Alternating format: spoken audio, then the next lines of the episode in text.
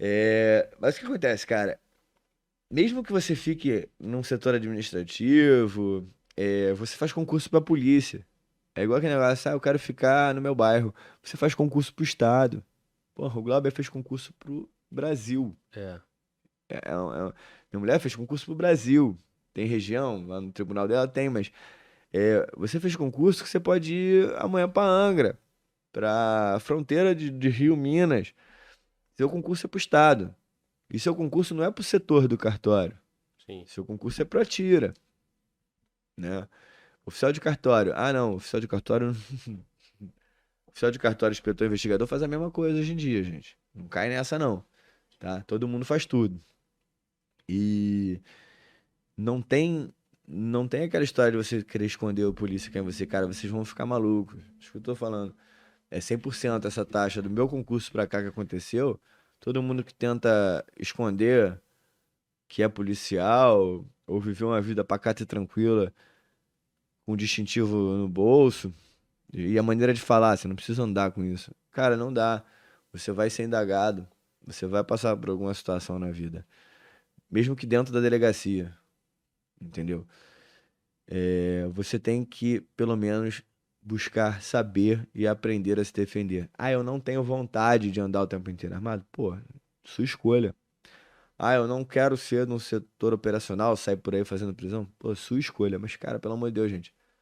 É, você é policial. Também Então- foi escolha ser policial. né? Foi escolha ser policial. Então, aprenda a se defender. É, você não precisa andar com isso aqui o tempo inteiro, mas aprende a usar isso. Saiba o que fazer com aquilo. Porque amanhã ou depois é a sua família que vai ser colocada em risco, não é nem só você. Entende?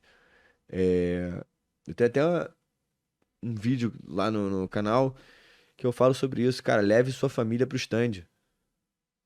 A minha mulher não quer atirar, não importa. Você vai fazer um treinamento de combate veicular.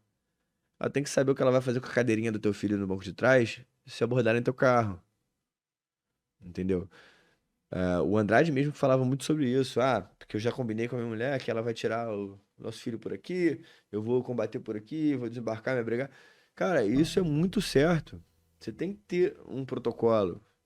Ah, mas você tá falando isso porque é Rio de Janeiro. Não. Porra. É, os caras estavam vivendo tranquilões lá na Dinamarca. Numa... Tem até um filme que fala sobre esse fato, o fato real, né? Uma colônia de férias numa ilhazinha.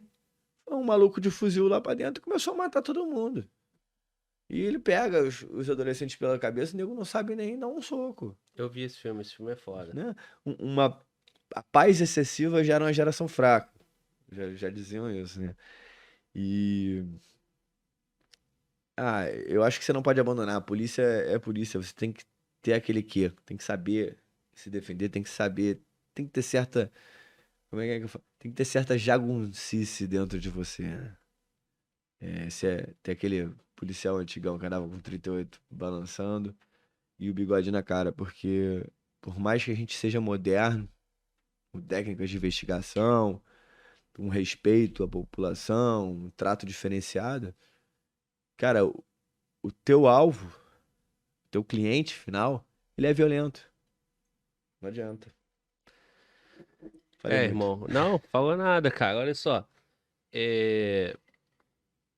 Isso que você tá falando, cara, é muito importante até pra nossa classe, né, cara? Quantos colegas nossos não, não, não assumem essa postura? Aqui foi um comentário de alguém que quer entrar. Uhum. E aí vai perpetuar essa parada. Mas é, muitos colegas nossos não andam armados. Muitos. Ou, ou eu tô errado? Não, muitos não andam. Inclusive por isso aqui no Rio. Muitos não andam. É o que o pessoal da minha equipe tá falando. Hoje eu tava ensinando minha mulher a manusear. Isso aí, cara. Pô, mas aí tu já falou que essa porra é furada, né? Já dizia Birinski, É, Belinski, Paulo. um grande, um grande pensador Grande brasileiro. pensador. Ainda tá empunhando a.